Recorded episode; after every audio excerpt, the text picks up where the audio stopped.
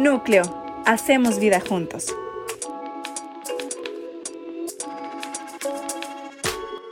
Bueno, les cuento un dato curioso. La revista The Lancet es una revista científica, es una revista médica y es una revista con un reconocimiento a nivel global. Eh, tuvo un artículo en el año, a finales del año 2020, donde dice que los trastornos de ansiedad tuvieron un aumento del 35.6% en nuestro país en el 2020. ¿Ok? Ese fue el dato más reciente que encontré. Y esto nos ubica, ese aumento de 35.6, nos ubica 10 puntos porcentuales por encima del promedio global. ¿Ok? Es decir, el, el mundo entero subió un 25%, Costa Rica, el país más feliz del mundo, subió un 35%. ¿Ok? 35%, 10% arriba del promedio global en trastornos de ansiedad. Y creo, sin temor a equivocarme, que todos los que estamos aquí, incluyéndome, hemos experimentado ansiedad, hemos tenido tal vez un episodio de una crisis ansiosa o hemos tenido algún episodio de ataque de pánico o hemos tenido o conocemos a alguien cercano que ha estado allí. Y por eso es que hoy quiero hablarles de un tema que yo considero que es relevante. Y hoy vamos a profundizar en nuestro corazón y yo quisiera que Dios nos enseñe algo al respecto de la ansiedad. ¿Ok? Para esto les quiero invitar a que vayamos al libro de Primera de Pedro, capítulo 5, y vamos a ir del versículo 5 al 10. Hoy especialmente quisiera invitarlos a que tengan su texto ahí al, al, lado, ya sea en su iPad o en su teléfono, porque más adelante ya no va a estar en las pantallas y vamos a volver a leerlo. Así que me gustaría, si no es mucha molestia, que usted tenga este texto por ahí, en su teléfono, en su iPad o en su Biblia, para volver más adelante. ¿Ok? Primera de Pedro 5, capítulo 5, versículo 5. Pedro ha estado impactando mi vida durante los últimos meses. Todo el Evangelio de Marco que leímos está narrado por Pedro y hoy estamos aquí también en Primera de Pedro. Entonces vamos a ir ahí. Dice, asimismo, yo voy a leer la nueva versión internacional. Usted puede leer la que guste. Acuérdense que en general todas dicen lo mismo, solo que algunas de estas versiones, la nueva versión, la nueva traducción viviente, son un poco más fieles a los últimos eh, manuscritos que se encontraron. Así que para los que quieren datos curiosos, las versiones más nuevas son más fieles a los datos más viejos, ¿verdad? Y Dios no, no es español, no habla en vosotros, sabéis, ¿verdad? Entonces, porque no hablemos así no significa que Dios no está aquí. Dice, asimismo, jóvenes, sométanse a los ancianos, revístanse de toda humildad en su trato mutuo, porque Dios se opone a los orgullosos pero da gracia a los humildes. Versículo 6. Humíllense pues bajo la poderosa mano de Dios para que Él los exalte a su debido tiempo. Depositen en Él toda ansiedad porque Él cuida de ustedes. Practiquen el dominio propio y manténganse alerta. Su enemigo el diablo ronda como león rugiente buscando a quien devorar. Resístanlo manteniéndose firmes en la fe, sabiendo que sus hermanos en todo el mundo están soportando la misma clase de sufrimientos. Y el último versículo que vamos a leer, 10, dice, y después de que ustedes hayan sufrido un poco de tiempo, Dios mismo, el Dios de toda gracia, que los llamó a su gloria eterna en Cristo, los restaurará y los hará fuertes, firmes y estables. Wow qué montón de cosas buenas leímos ahí. Y vamos a ir profundizando en él. Para los que están tomando nota, que sé que son muchos, porque aquí tenemos un dicho que dice que el que no apunta, no dispara. Ahí va quedando, ahí va quedando, ¿verdad? Eh, yo he titulado este mensaje de hoy, ansiosamente. ¿Ok? Ansiosamente. Y, como saben, muchas veces me gusta empezar con algún pasaje de nuestra vida o, alguna historia en la cual yo pueda experimentar un poco lo que vamos a hablar. Y mientras pensaba en esta historia, que a veces es la parte que más me cuesta de toda la enseñanza, porque a veces me cuesta llegarle y a veces no tengo también, y buscamos historias de otros, pero me acordé de este episodio que nos ocurrió a Lau y a mí hace más o menos cuatro años. Hace cuatro años, Lau y yo estábamos pastoreando un grupo de jóvenes y nos reuníamos los viernes. Laura tenía, ¿qué? Tres meses de embarazo más o menos, por ahí. Y fuimos como todos los viernes a reunirnos con estos jóvenes Teníamos que llegar temprano, estábamos ahí desde las 5 de la tarde más o menos, eh, hacíamos de todo, ¿verdad? Preparábamos el lugar, preparábamos las pantallas, ahí teníamos un equipo que nos ayudaba, pero básicamente éramos Laura, Eser y yo, ¿verdad? Y estuvimos ahí toda la tarde, hicimos la reunión, brincamos, saltamos, al final de la reunión dijimos, bueno, vamos a comer, hace hambre. Y nos fuimos a Quiznos, a un lugar de sándwich que está ahí por por, ¿cómo se llama este lugar? Eh, por donde está la clínica católica, ese barrio ahí, no sé cómo, cómo se llama. Pero bueno, fuimos a comer.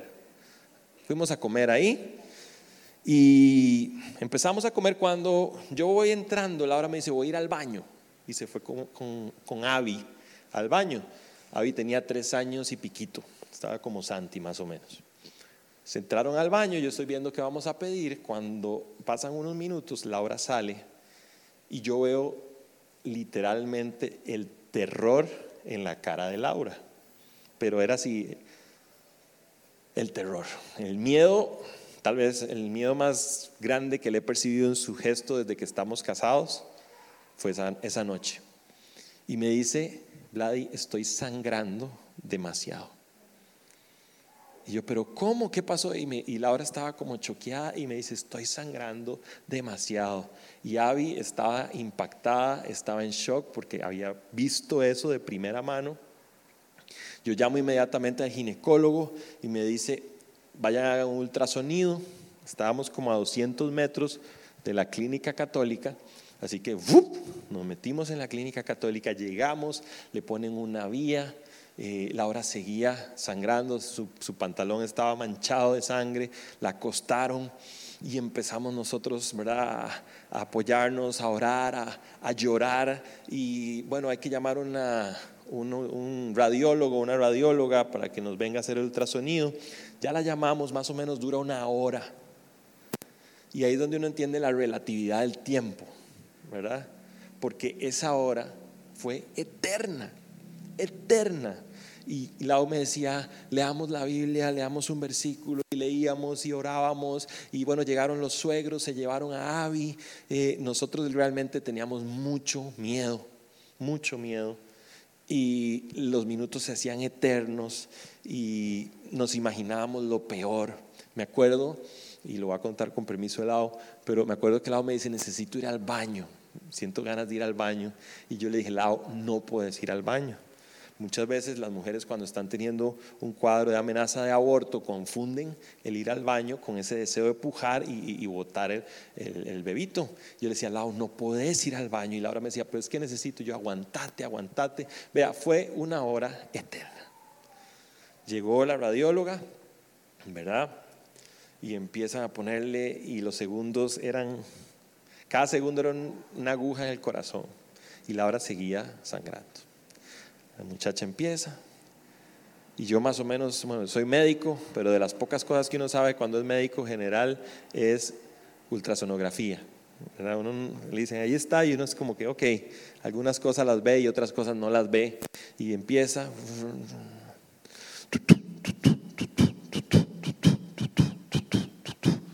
Nos volvió el alma al cuerpo, ¿verdad?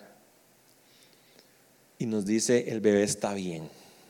Cuando nos dijo el bebé está bien, ¿verdad? La, calma por algún rato nos volvió, ¿verdad? nos bajó un poco esa ansiedad. Entonces yo le dije, doctora, pero entonces, ¿qué es? Laura había tenido cita el día anterior en el, en el ginecólogo y el ginecólogo había visto que todo estaba bien. Entonces, hay un hematoma debajo del subcoriónico, un hematoma en la placenta va a tener que hacer reposo por lo menos, por lo menos absoluto, por lo menos un mes, inclusive tal vez va a tener que hacer tres meses y le vamos a dar unas pastillas. Me acuerdo que antes de que llegara la radióloga, yo llamé otra vez al ginecólogo y le dije, doctor, no podemos darle algo, no podemos, ¿verdad? Algún medicamento anti, anticontracciones, no sé. Y me dice, aquí lo único que podemos hacer es esperar. Yo decía, claro, como no es su hijo, como no es su esposa, qué fácil, ¿verdad? Tiene que ser paciente. Por eso paciente se llama paciente, usted sabe. Sobre todo si usted va a la caja, hay que ser paciente. Llamamos al doctor, le dijimos, es esto, esto, esto, ok. Compren tales óvulos. Eh. Al final, gracias a Dios, pasaron los meses. Lao estuvo en reposo absoluto. Y ahí fue donde decidimos ponerle al niño Santiago, significa agarrado del talón. ¿Okay? Y ahí anda Santi corriendo y jugando por todo lado y gracias a Dios no pasó a más. Pero esa ansiedad que vivimos esa noche nos robó años de vida, estoy seguro. y creo que todos en algún momento de nuestra vida hemos estado ahí. Ahora, de eso es lo que nos está hablando Pedro en el texto que acabamos de leer, de estos momentos de ansiedad donde hay razones lógicas para sentirla. Ahora, el tema central, y entrando un poquito en el, texto y en el contexto, el tema central de Primera de Pedro. Primera de Pedro es un libro que Pedro escribe para cinco provincias romanas o judías que estaban, eh, romanas eran cinco provincias que estaban en Asia Menor. En estas cinco provincias habían cristianos y Pedro le escribe Primera de Pedro. Y el mensaje central en Primera de Pedro es prepararnos para perseverar y mantener nuestra fe en momentos de aflicción. Y específicamente el capítulo 5 es el clímax de esta carta, porque es una carta. El capítulo 5 es donde Pedro se centra en este mensaje que les acabo de decir, prepararnos para mantener nuestra fe en medio de las aflicciones. Pedro quería llenar de fe y esperanza a los cristianos de estas cinco provincias. Un dato muy interesante es que Primera de Pedro fue escrita entre el año 60 y 64 después de Cristo. Y, fue algo literalmente de parte de Dios, porque precisamente en el año 64 después de Cristo, dije antes de Cristo, dije después de Cristo. Después, sí, después de Cristo. En el año 64 empieza la peor persecución del imperio romano sobre los cristianos. Y fue precisamente porque Hubo un incendio en Roma, que las malas lenguas dicen que fue Nerón, pero muchos de los principales líderes romanos trataron de desviar la atención hacia los cristianos. Y dijeron, los cristianos fueron los que causaron este incendio y ahí empezó la persecución más fuerte que tuvo esta iglesia primitiva, donde inclusive Pedro fue asesinado, crucificado. Entonces, es un libro que estaba preparando a esta gente para algo que venía. Algo que no es un detalle menor, es la edad que tenía Pedro.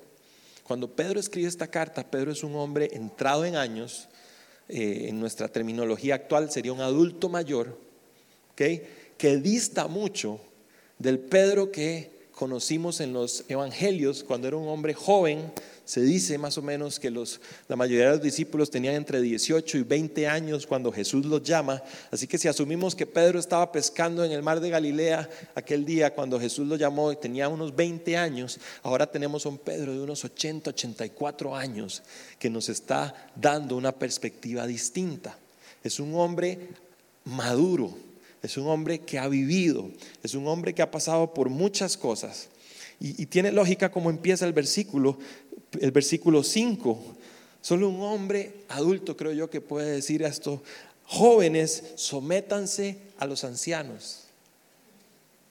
Es alguien que ya había vivido y sabe lo que está diciendo. Aunque luego dice, y todos revistámonos de humildad y sometámonos unos a otros. Pero primero él, él dice, jóvenes, respeten y sométanse a los ancianos. Entonces, teniendo esos datos del contexto, vamos a entrar a profundidad en el texto y quiero hacerles una pregunta. ¿Qué es la ansiedad? ¿Qué es la ansiedad? Tal vez todos aquí tengamos una definición. Yo busqué una definición de un libro que se llama el DSM-5, que es la Biblia de los psiquiatras, y dice lo siguiente, la ansiedad es una reacción emocional normal ante situaciones amenazantes para el individuo. Es decir, cualquiera que hubiera estado en esa situación esa noche de viernes con una esposa sangrando, una esposa embarazada, va a sentir ansiedad. Sin embargo, cuando estas reacciones se vuelven cotidianas y perturbadoras, se deben evaluar para identificar si hay una ansiedad patológica. Esto quiere decir una ansiedad que está saliéndose de lo normal. Son caracterizados por miedos y preocupaciones excesivas a lo largo de la vida. Estas emociones emergen en situaciones que ya no representan un peligro real para la persona. Okay, muchas veces hay un gatillo, un factor que desencadena algo, pero luego quedamos con una serie de ansiedades que ya no son necesariamente lógicas o, que no tienen un peligro real que lo inicien. Una de las definiciones más lindas que leí eh, hace algunos meses y la recordé ahora que estaba preparando la enseñanza es, ansiedad es cuando la mente va más rápido que la vida. Cuando la mente va más rápido que la vida. ¡Ey, me gradué! Y en lugar de decir, ah, aquí está mi título, cómo me costó, soy un desempleado. Hey, estás yendo más rápido que la vida. Hey, tengo una bebé preciosa, sana. Wow, el día que se case, ¿cómo voy a sufrir? Ese impío incircunciso que va a venir a buscarla. Voy a, decía un amigo que los malos novios salían con ayuno y oración de las hijas. eran dos Rottweilers que tenían ayuno y oración. Cuando la vida, perdón, cuando la mente va más rápido que la vida, genera ansiedad. ¿Y a cuánto nos ha pasado eso? No me dejes solo, por favor, no me dejes solo.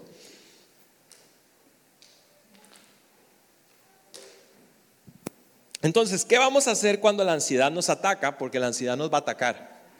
¿Sí? Nos va a atacar. ¿Qué vamos a hacer? A veces estamos bajo ataque, ¿verdad? Y a veces buscamos excusas, ¿verdad? Yo he escuchado gente que dice, es que mi jefe, vea, mi jefe me tiene entre ojos por ser cristiano y yo siento que estoy bajo ataque del enemigo y tal vez lo que estás bajo, bajo el rendimiento. Puede ser, digo yo, no sé. O sea, hay momentos en la vida donde tenemos que escudriñarnos a nosotros, pero también hay momentos donde de verdad va a haber un ataque. Y creo que muchas de las veces que, el diablo o el enemigo, el adversario nos ataca, lo hace a través de nuestra mente. Decía por ahí alguien que el 90% de las cosas a las que le tememos nunca ocurren. Y no sé si, les he contado esta historia antes, pero siempre me acuerdo de cuando mi mamá me mandaba a la escuela. Eh, en los noventas íbamos a la escuela a pie, ¿verdad? Y yo iba a mi escuela y siempre cuando iba saliendo, sobre todo me acuerdo cuando me tocaba por la tarde, porque salía de la casa como después del almuerzo, iba saliendo y mi mamá me decía, desde la puerta estaba aquí y la cocina estaba al fondo y mi mamá me decía, lleva los calzoncillos limpios yo, María, la vecinita. Sí, sí los llevo limpios. Y me decía, bueno, porque Dios guarde a usted le pase un accidente y vean que anda con los calzoncillos sucios, ¿qué van a decir de mí? Y yo decía, gracias, mami. Te importa mi vida, primero que nada, y luego lo que digan los vecinos de mis calzoncillos, que no van a ver de por sí. Pero mi mamá siempre tuvo ese temor. ¿Verdad? Muchas veces tenemos miedo a cosas que ocurren y nunca ocurren, pero la ansiedad nos roba la paz. Último chiste del día. Dice que había una esposa, no era Laura, otra esposa, que siempre que algo sonaba en la noche, dice que las mujeres son las más valientes de todas, siempre que algo suena en la noche mandan al esposo. ¿verdad? Algo sonó. Y el esposo, nada, nada, nada. Ay, los ladrones están abajo, no. Y el Señor bajaba, revisaba, mi amor, no es nada Y así por años. Algo sonó. Ay, los ladrones están abajo. Vaya, vea. Y bajaba y era un papel aluminio que se quedó por ahí. Y bajaba y era el gato, el perro.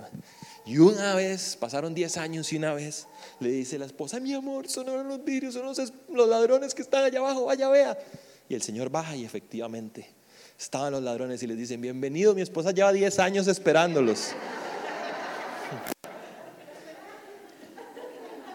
La ansiedad, la ansiedad. Le tememos a cosas que nunca pasan muchas veces. Ahora, quiero que nos centremos en esta primera parte de la enseñanza, en el capítulo 6. Capítulo 6 de, perdón, capítulo 6, no, versículo 6. El versículo 6 dice lo siguiente, por eso les dije que lo tuvieran por ahí. Humíllense bajo la poderosa mano de Dios. Vamos a dejarlo ahí. La poderosa mano de Dios. La mano de Dios puede representar muchas cosas, pero hoy vamos a ver tres cosas que esa mano de Dios puede representar. ¿Ok? Y traté de hacerle las tres con P para que sea una mnemotecnia y que usted se acuerde igual que yo. Lo primero que la mano de Dios representa es su plan. ¿Ok? Humíllense bajo la poderosa mano de Dios, reconozcamos que su plan es mejor que mi plan. Y por eso es la palabra tan fuerte, porque yo creo que a nadie le gusta humillarse. ¿Ok? Pero en este caso humillarse es reconocer que tal vez yo solo no lo he hecho tan bien y que tal vez, solo tal vez, hay una inteligencia superior, hay un ser supremo que tiene un plan mayor que el que yo tengo y que Él tiene cuidado y control de mi vida y de mis seres queridos. Ahora recuerden que Pedro está escribiendo esto desde una perspectiva de un hombre mayor. ¿Quién mejor que Pedro para describir la mano de Dios? ¿Y quién mejor que Pedro para describir cómo confiar en el plan de Dios? Que aquel que estaba pescando una noche como cualquier noche más y que fue llamado por Dios y que dejó lo que sabía hacer y que dejó su, oficio para convertirse unos años después en el apóstol de Cristo, en el discípulo de Cristo. Ustedes saben algo, Juan decía que él era el discípulo amado, pero eso solo sale en el Evangelio de Juan. Así que está un poco subjetivizado ese término. Pero en, en los otros tres evangelios, la figura que más resalta es la de Pedro. Un pescador dejó todo lo que sabía hacer y entregó su vida a Jesús para convertirse en la piedra sobre la cual Cristo iba a edificar la roca. Hay alguien que nos está contando algo con conocimiento de causa y nos está diciendo, hey, reconozcamos que su plan es mejor que el mío porque yo estaba destinado a ser pescador por el resto de mi vida y no que sea pescador está nada mal, pero yo estoy convencido de que si Pedro hubiera sabido dónde iba a terminar la historia, lo hubiera hecho con gusto. Y hoy, dos mil y resto de años después, estamos escribiendo y estamos hablando de un personaje que cambió su vida porque se humilló bajo la mano de Dios y reconoció que el plan de Dios para su vida era mejor que el suyo. El plan es lo primero que, eh, que simboliza su mano. Jeremías 29:11 me encanta. Pues yo sé los planes que tengo para ustedes, dice el Señor. Son planes para lo bueno y no para lo malo. Para darles un futuro y una esperanza. Y yo quiero recordarles eso porque eso aplica para nuestras vidas. Dios hoy nos dice, quiero darles un futuro y quiero darles una esperanza. Humíllate bajo la poderosa mano de mi plan. Lo primero que la mano de Dios representa es el plan. Lo segundo que la mano de Dios representa es provisión. Y, seamos honestos. Yo siempre digo, vea, y, creo que lo decimos con, razón porque hemos actuado mal como iglesia. ¿verdad? Porque a veces la gente dice, iglesia, plata, y piden plata, y esto y lo otro, y en muchos casos tienen razón de decirlo. Pero también creo que una de las cosas que más nos afecta espiritualmente son los recursos. Usted quiere escuchar a alguien decir un testimonio así con pasión. Hey, vieras lo que hizo Dios. Me bendijo con tal monto. Me bendijo con un trabajo. Y, si usted quiere escuchar a alguien afanado, es alguien que está con una provisión escasa. ¿Cierto? O sea, la parte financiera es importante. Es una de las principales tres causas de divorcio en el mundo. Entonces, ah, nos guste o no, la parte financiera afecta a nuestra parte emocional y afecta a nuestra parte espiritual. ¿Quién mejor que Pedro para hablar de la provisión de Dios? ¿Saben dónde estaba Pedro el día de los cinco panes y los tres peces? Ahí a primera vista. Pedro vio como cinco panes y tres peces alimentaron a miles.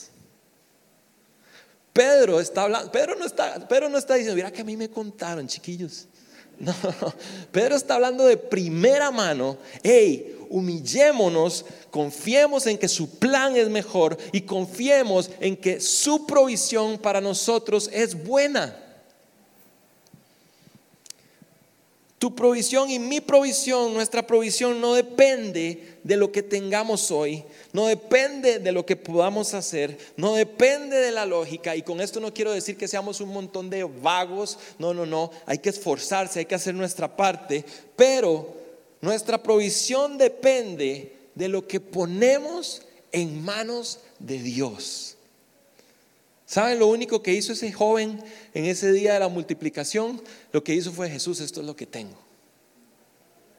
Su provisión no dependía de su capacidad, su provisión no dependía de su racionalidad, su provisión dependió de lo que Él puso en manos de Dios. Y yo hoy quiero decirles algo y recordarnos algo, sea lo que sea que te está faltando, lo que tengas, ponelo en manos de Dios. Y no le estoy diciendo de, de una ofrenda o no. O sea, yo creo que darle a Dios es bueno. Yo creo que eso nos bendice. Pero también estoy hablando de sus tiempos, de sus recursos, de su mente, de su corazón. Démosle a Dios lo que tengamos y Él va a hacer algo con eso. Pareciera poco. Él es especialista en hacer con lo poco mucho. El plan de Dios, la provisión de Dios. Filipenses 4.19 dice, y este mismo Dios, quien me cuida, suplirá todo lo que necesiten de las gloriosas riquezas que nos ha dado por medio de Cristo Jesús. Este mismo Dios que me cuida, suplirá lo que necesites. ¿Cómo andaríamos por la vida si nosotros pasamos ese versículo de aquí a aquí? Hey, ¿Qué peso se nos quitaría de encima? Mamás, papás, ¿qué peso se nos quitaría de encima? Si dijéramos, ok, yo voy a hacer mi esfuerzo, yo me voy a, esforzar, pero entiendo, entiendo que mi provisión no depende de ese esfuerzo. Mi provisión depende de que yo me humille y entienda que aunque yo sea muy inteligente, muy capaz y tenga muchos doctorados, mi provisión sigue dependiendo de aquel que puede multiplicar los panes y los peces, de aquel en el que dos y dos no son cuatro. Y eso requiere humildad. Plan, provisión, protección. Su mano representa protección. Mateo 14, versículo 30 al 31, nos cuenta la historia de cuando Pedro camina por las aguas. Dice la Biblia que los discípulos, para variar, estaban atemorizados en medio del mar. Es una situación repetitiva en la vida de los discípulos y en la nuestra, ¿verdad? y está ahí en medio de la tormenta y me encanta Jesús. yo creo que Jesús era una de las personas con el mejor sentido del humor del planeta. Jesús en medio de la tormenta, ya habíamos hablado de tormentas en el siglo, ¿verdad? En el siglo eh, en el que Jesús em, eh, vivía con sus discípulos, ¿verdad? No había luz, no había focos, no había radio, eran barquitos de madera, ¿verdad? Dependiendo del tamaño que usted quiera, pero todo, todo crujía, ¿verdad? Y en medio de esa oscuridad dicen que ven venir alguien así caminando por el mar. Y que todos dicen, ¡ah! Es un fantasma Yo me imagino a Jesús muerto de risa, ¿verdad? O sea, si Jesús no hubiera querido asustarlos, se les aparece en el banco, ok, todo bien, pura vida, sí, vengo a ayudarlos. Jesús quería generar algo en ellos. Y dice que todos se asustaron y el único que reaccionó fue el joven Pedro, que cuando era joven era bien impulsivo y por alguna razón le dijo, Señor, si eres tú, dime que vaya y yo voy. Y Jesús le dice, ven Pedro. Y Pedro dijo, yo y mi bocota, ¿verdad? Así que Pedro saca un pie y saca el otro y dice que empieza a caminar y empieza a caminar y empieza a caminar y empieza a caminar, pero en algún momento empieza a ver, literalmente la Biblia lo dice, empieza a ver el viento y las olas y cuando quita su mirada de Jesús y empieza a ver el viento y las olas, ¿qué pasa? Pedro se empieza a hundir. Y cuando se empieza a hundir, dice, maestro, sálvame. Y dice literalmente que extendió su mano. Y Jesús lo tomó Ahora aquí hay que destacar algo.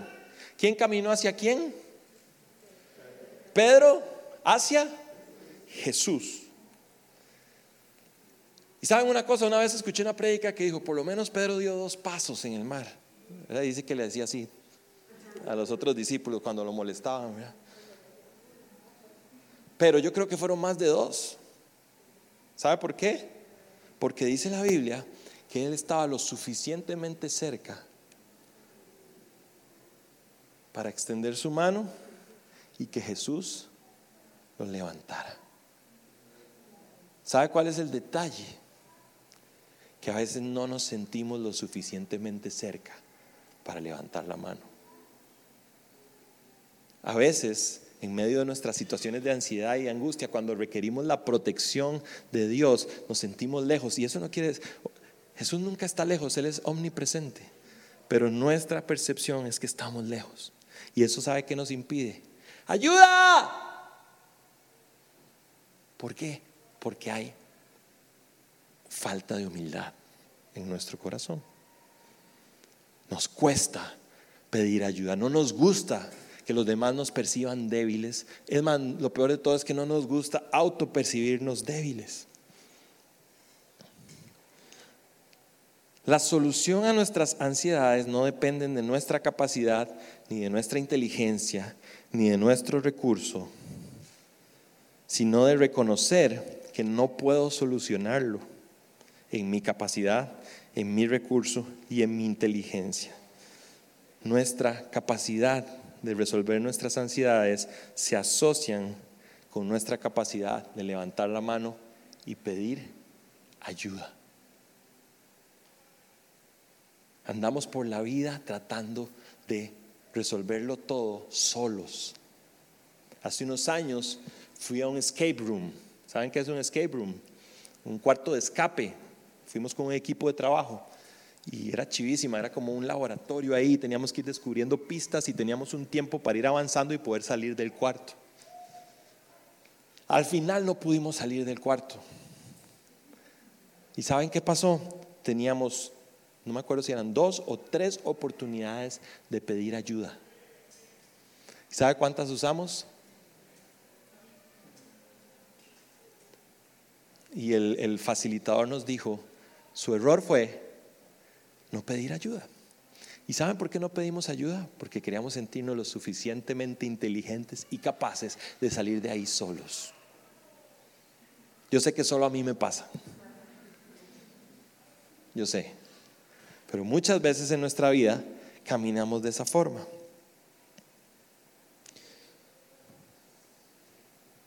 Wow. ¿Para qué pongo el cronómetro si no lo veo, verdad? Ahora quiero que volvamos a leer todo el versículo juntos, por eso les pedí, perdón, todo el texto juntos, por eso les pedí que tuvieran a mano el, el texto, porfa. Quiero que lo leamos juntos de nuevo. Y porfa, les pido su colaboración porque vamos a hacer algo un poquito dinámico, participativo, dentro de lo que el tiempo nos permita. Yo lo voy a leer, usted vaya leyéndolo a su ritmo. Asimismo, jóvenes, sométanse a los ancianos, revístanse de toda humildad su trato mutuo, porque Dios se opone a los orgullosos, pero da gracia a los humildes. Humíllense pues bajo la poderosa mano de Dios para que los exalte a su tiempo. Depositen toda ansiedad, depositen toda ansiedad en Él, porque Él cuida de ustedes. Practiquen el dominio propio y manténganse alerta. Su enemigo el diablo ronda como el león rugiente, buscando a quien devorar. Resístanlo, porque manteniéndose firmes en la fe, sabiendo que sus hermanos en todo el mundo están soportando la misma clase de sufrimientos. Y después de que ustedes hayan sufrido un poco de tiempo, Dios mismo, el Dios de toda gracia, el que los llamó a su gloria eterna en Cristo, los restaurará y los hará firmes, fuertes, firmes y estables. Tómese un tiempito más, unos 30 segundos más repáselo, vuélvalo a leer y pregúntese cuál es el tema principal, así como cuando nos hacían examen de, español y nos ponían un texto, ¿cuál es el tema central de este texto?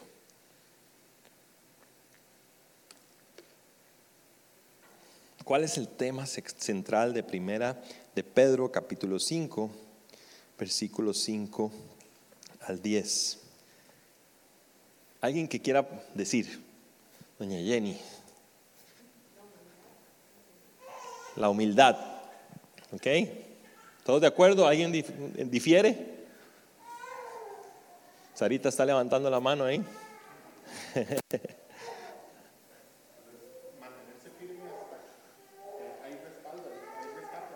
ok, mantenerse firme, la humildad.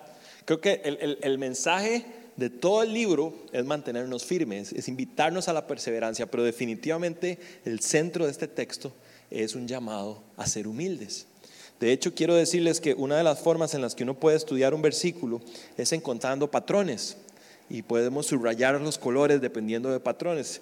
Yo vi aquí cosas que el texto nos invita a hacer y dice, sométanse, revístanse, Dice después, depositen, practiquen, mantengan, resistan y sufran. ¿Qué montón de cosas nos invita a hacer? Las partes que hablan de, la humildad, dice, sométanse en humildad, porque Dios se opone al orgulloso, pero da gracia al humilde. Una vez más, humíllense bajo la poderosa mano. Y el otro patrón es lo que Dios hace después de que nosotros hacemos eso. Y dice por acá, Dios da gracia, los exalta, los cuida, los restaura y los hará fuertes, firmes y estables. Así que ese es un buen tip para estudiar un texto. Usted encuentra, patrón, ¿qué nos pide Dios hacer? Y lo pone de azul todo. ¿Y qué hace Dios después de que hagamos eso? Y lo pone de verde todo. Y puede eh, eh, eh, profundizar un poco más ahí. Entonces hablamos de qué significa estas tres cosas de, humillarnos bajo la poderosa mano de Dios. Y yo quiero hacer un ejemplo, tal vez le voy a pedir a Dani que se venga, Dani. Tres cosas que vimos, todavía estamos a la mitad, pero Dios me ayude. La primera, ¿cuál era? La poderosa mano de Dios representa su plan. La segunda, provisión. La tercera, protección. Ahora, ¿cómo está la mano del que da ayuda normalmente. ¿Ok? Extendida hacia abajo normalmente. ¿Sí? Si yo necesito ayudar a alguien a subir, necesito ayudar a alguien a sacarlo del agua, necesito ayudar a alguien, generalmente extiendo mi mano. Ahora, Dani, póngase debajo de, la mano, ¿qué tiene que hacer? Trate ahí. La mano del que pide ayuda, la mano del que está dando está hacia abajo. Por eso es que Dios nos dice en su palabra, humíllense. ¿Saben por qué? Porque reconocer que su plan es mejor que el mío, reconocer que su provisión no depende de mi capacidad, reconocer que Él cuida de mí y que no depende de mí, requiere quebrar mi voluntad. ¿Sabe por qué? Porque allá afuera nos enseñan que el mundo y que las personas tenemos que ser auto, autosuficientes, poder resolver todos nuestros problemas. Eh, la palabra más utilizada es potenciar, la palabra más es empoderar y bueno por todos los empoderados y bueno por todos los potenciados, pero no se nos olvide que lo que Dios nos dice es, empodérese todo lo que quiera, pero reconozca que usted y su familia están bajo la poderosa mano de Dios, la cual cuida, provee y planea mejor de lo que usted y yo vamos a hacer en toda nuestra vida. Amén. Gracias, Danito.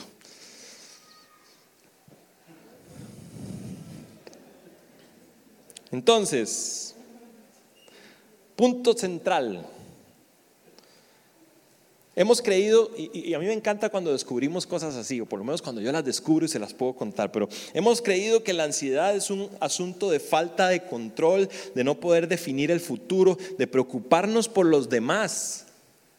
Y eso hace que la ansiedad entonces se vea mejor. Es que yo soy muy ansioso porque me preocupo por ustedes. Ah, pecadito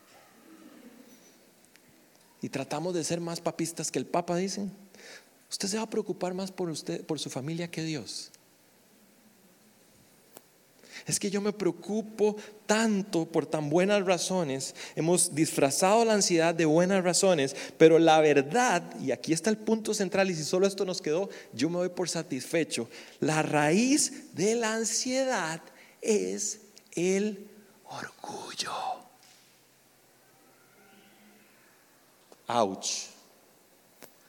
La raíz de su ansiedad y de mi ansiedad es lo contrario a lo que Dani acaba de hacer. Es decir, yo puedo, yo quiero, yo voy, es en mi manera, es a mi forma, es en mi tiempo, es como yo lo soñé, y ese orgullo empieza a generar en nosotros ansiedad. Es cuando nuestras expectativas tienen un gap de distancia con la vida real, nos genera una ansiedad insoportable. Es que yo me veía en tal lugar, es que yo soñaba que fuera así. Pues déjeme decirle que los planes de Dios para su vida y para mi vida son mejores que los nuestros, aunque a veces no parezca.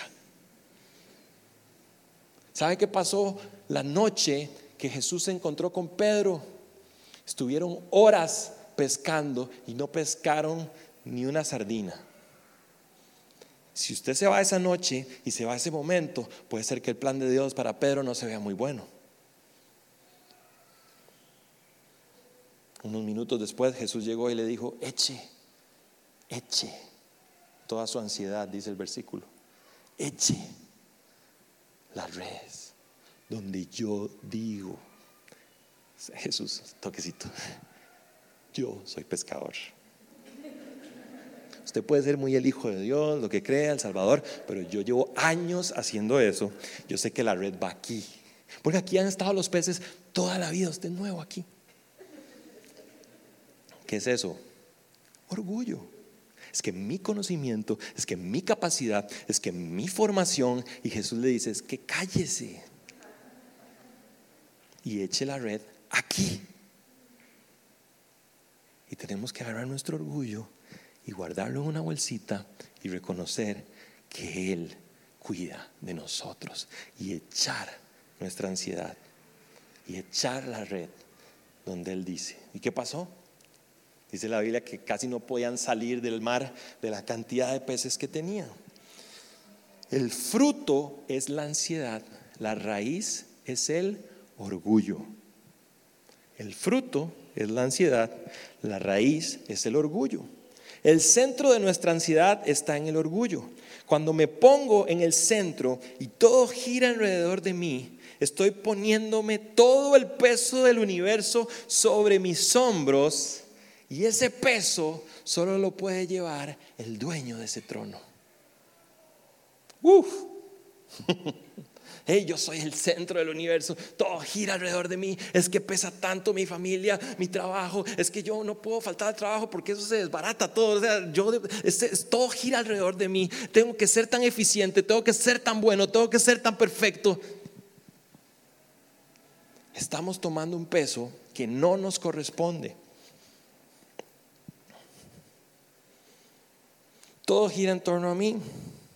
Estamos cargando un peso que no estamos diseñados para llevar. Y nos ponemos todo ese peso por una razón y es el orgullo. ¿Sabe una cosa? Cuando yo estaba mucho más metido en la parte clínica antes y me llegaba un paciente con sobrepeso y me decía, ay doctor, mira cómo me duelen las rodillas. Uy doctor, mira la columna. Yo seguro tengo una hernia. Yo le decía, bajemos de peso. Y de los 10 que le decía eso, uno bajaba de peso. Pero sabe una, una cuestión, cuando bajaba de peso, empezaba a comer mejor y empezaba a hacer ejercicio y llegaba seis, ocho meses después me decía, doctor, mira qué raro, se me curó la rodilla. ¿Sabe qué? No era el dolor, era el peso. No era la ansiedad, era el orgullo. Cuando nosotros sometemos nuestra voluntad la voluntad de Dios, e-, ese peso nos lo empezamos a quitar y yo le garantizo algo, la ansiedad va a ir mejorando, va a ir siendo convertida en paz. Depositen su ansiedad, no es un mandato. Depositen su ansiedad, es el resultado del mandato. ¿Cuál es el mandato? Dijo doña Jenny. Humíllense, humíllense bajo la poderosa mano de Dios y como resultado, sin, por default, mi ansiedad va a ser depositada en Él.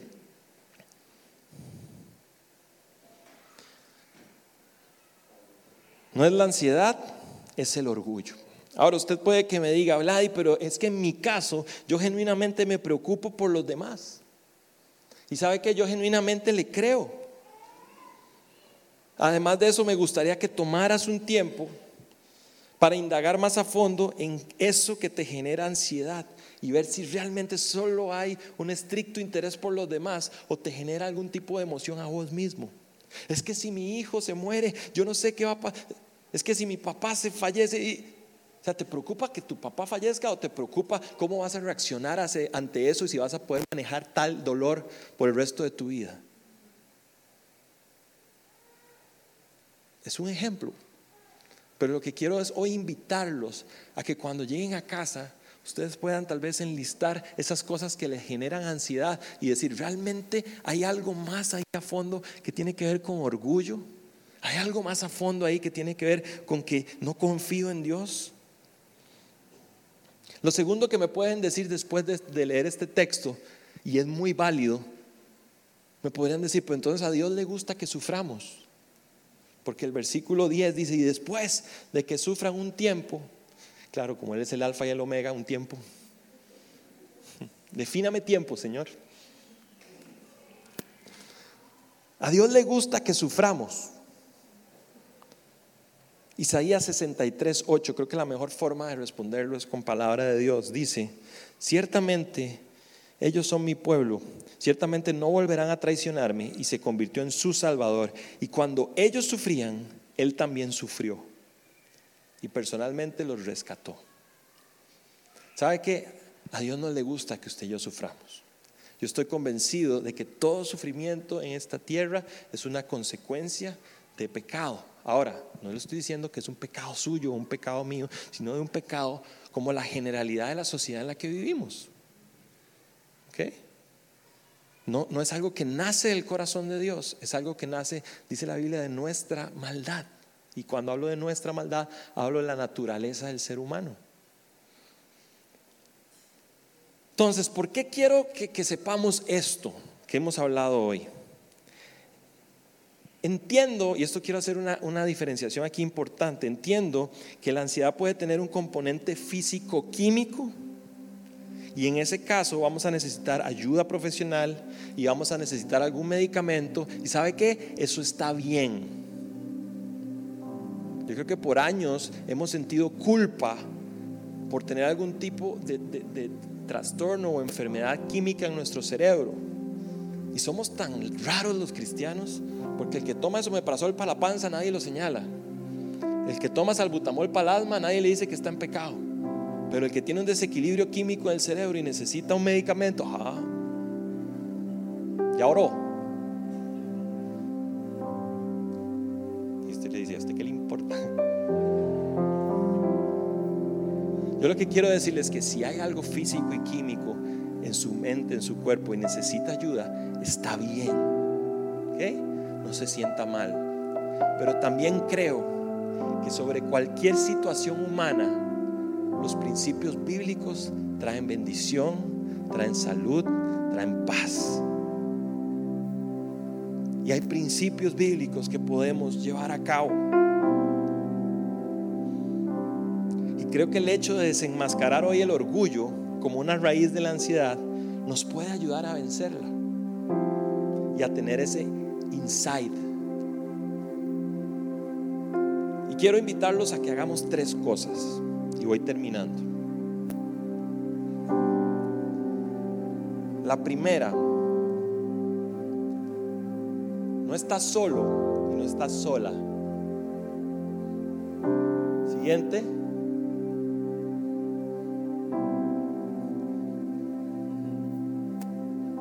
Compártelo con alguien. ¿Sabe lo primero que nos dice Pedro? Trato mutuo, igual, iglesia más terrible que ser líder o pastor en una iglesia cristiana, porque como sos líder o pastor en una iglesia cristiana, no puedes pedirle ayuda a nadie, más que a Dios, que es un montón, pero como hemos dicho siempre, a veces ocupamos un abrazo de carne y hueso. ¿Sabes lo que nos dice Pedro? Ustedes no están solos. Hey, iglesias de Asia Menor, ustedes van a ser perseguidos. Ustedes van a vivir los años más duros de su vida en los próximos años que vienen. Y no se lo estoy diciendo a ustedes, es lo que estaba diciendo Pedro. Pero ¿saben qué? Ustedes no están solos. A tu lado tenés a alguien al que le importa lo suficiente para haberte invitado a núcleo. Que hoy te está diciendo, puedes compartirlo conmigo. No estás solo. No estás solo. Hey, yo estaba ahí también. Yo he tenido terror, he tenido miedo, he tenido afán, he tenido angustia. Hace unas semanas iba en el tren y por primera vez en mi vida empecé a pensar en mi mamá y acordarme y me empezó a faltar el aire. Y no me podía quitar la mascarilla porque iba en el tren. Y yo,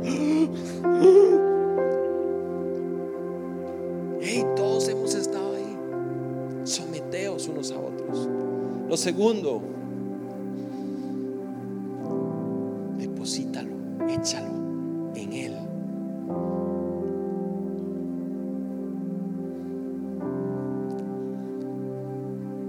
para depositarlo en Él, necesito revisar mi concepto de Dios. Porque nadie deposita algo en alguien que no cree que le va a ayudar. Dice la Biblia que aquel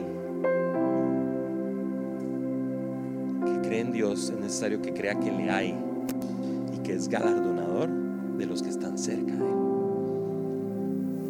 Puedes venir a la iglesia, puedes ser cristiano por mayoría de votos o de nacimiento. ¿ah?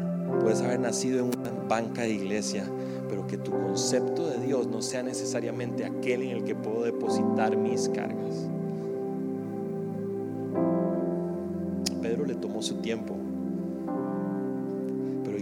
Quiero invitarte a rediseñar ese concepto de Dios. Nos está hablando un Pedro grande Pedro que pasó por muchas circunstancias y nos está diciendo, ¿saben qué? Por experiencia propia les digo, échenlo, echen sus ansiedades sobre Él.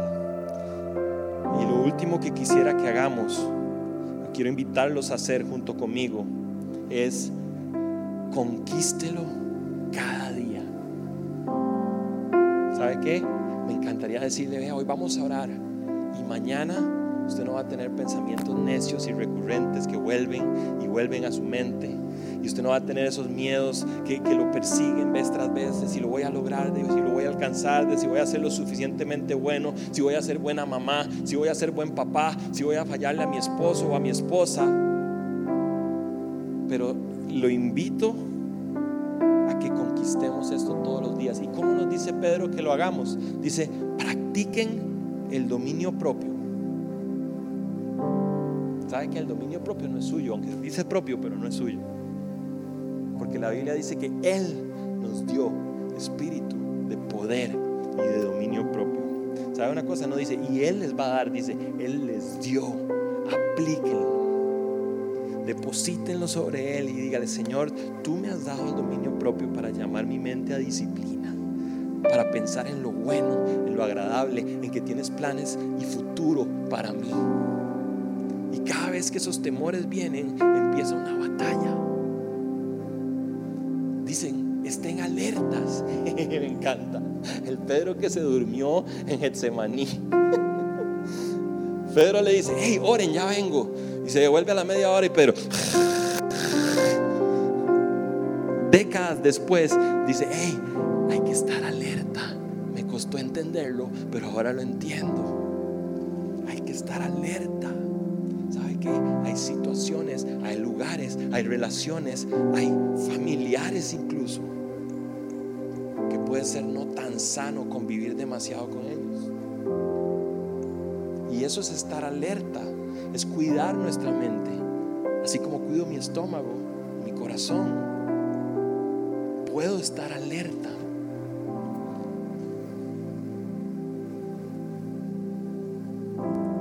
Y resístanlo. Eso es otra cosa que me encanta. No dice, hey, cuando hay ansiedad en sus corazones, corran lo más lejos posible. Hay ocasiones en que la Biblia nos dice eso. Cuando a los hombres, ¿sabe que se les presenta una tentación sexual? ¿Sabe que dice la Biblia? Corra. No ande buscando una tentación que vencer. No le digas, Satanás, qué buena estás. No. En este caso, la Biblia no nos dice, huyan, corran lo más largo posible. ¿Sabe qué dice la Biblia? Párense y resistan.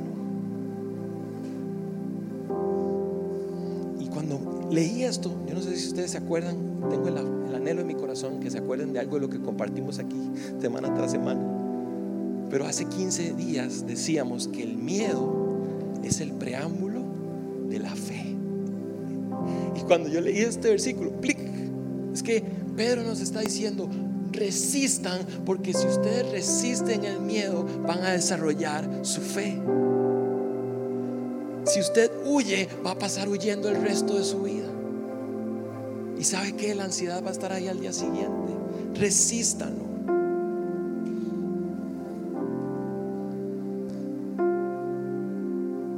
¿Por qué tenemos que hacer esto? Bueno, la Biblia dice que el adversario anda como león rugiente, merodeando cada cierto tiempo.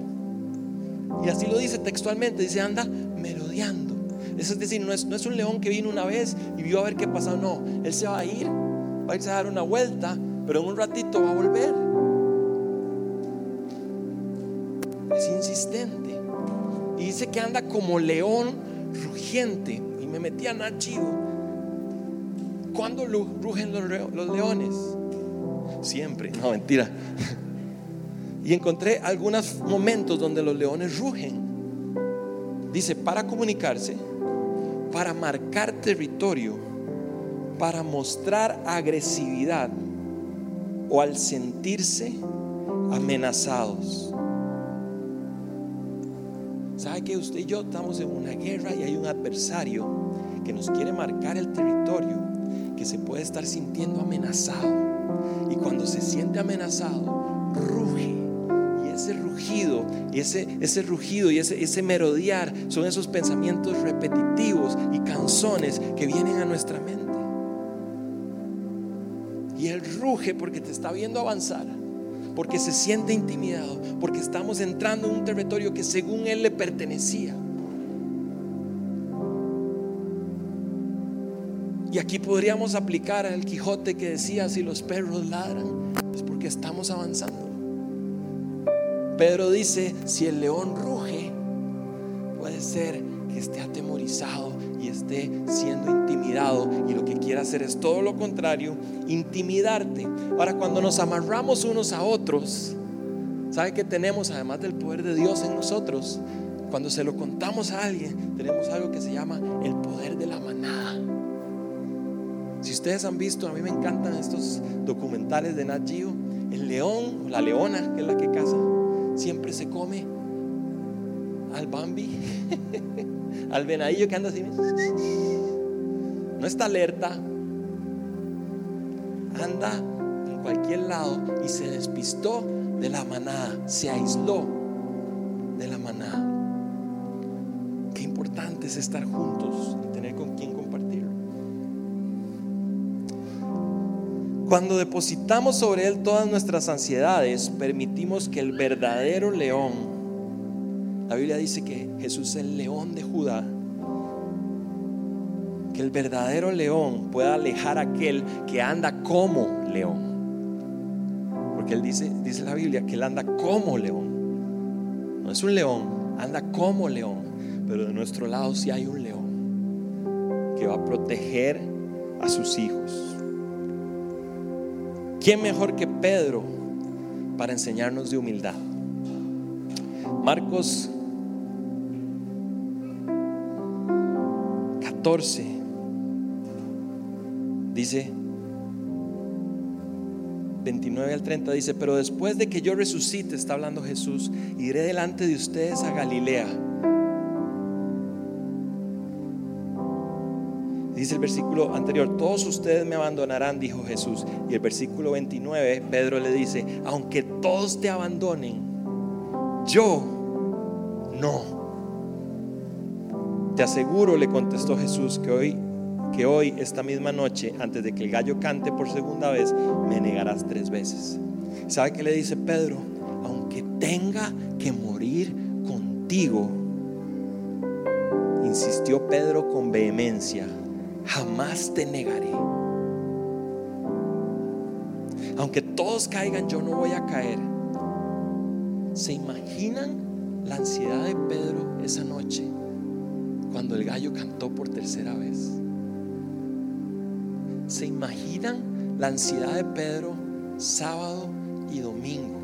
Cuando decía, ok, si Jesús no resucita, dediqué estos últimos tres años a nada, pero si Jesús resucita, ¿cómo lo voy a ver a la cara? Y le voy a decir, te fallé tres veces en una noche. Te dije viéndote a los ojos que no te iba a negar, que iba a ir hasta la muerte con vos y te fallé. ¿Se imaginan la ansiedad de Pedro?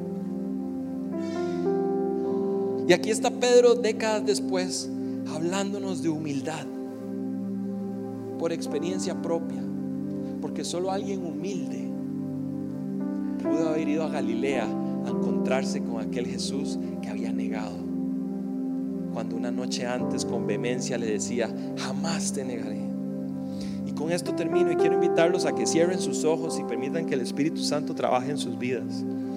El versículo 10 Primera de Pedro capítulo 5 dice, y después de que hayan sufrido un poco, Dios mismo, el Dios de toda gracia, el Dios de toda gracia, el Dios de toda gracia, el Dios que perdonó a Pedro, el Dios que ama a Pedro, el Dios que me perdonó a mí, el Dios que me ama a mí, dice, los restaurará y los hará fuertes firmes y estables.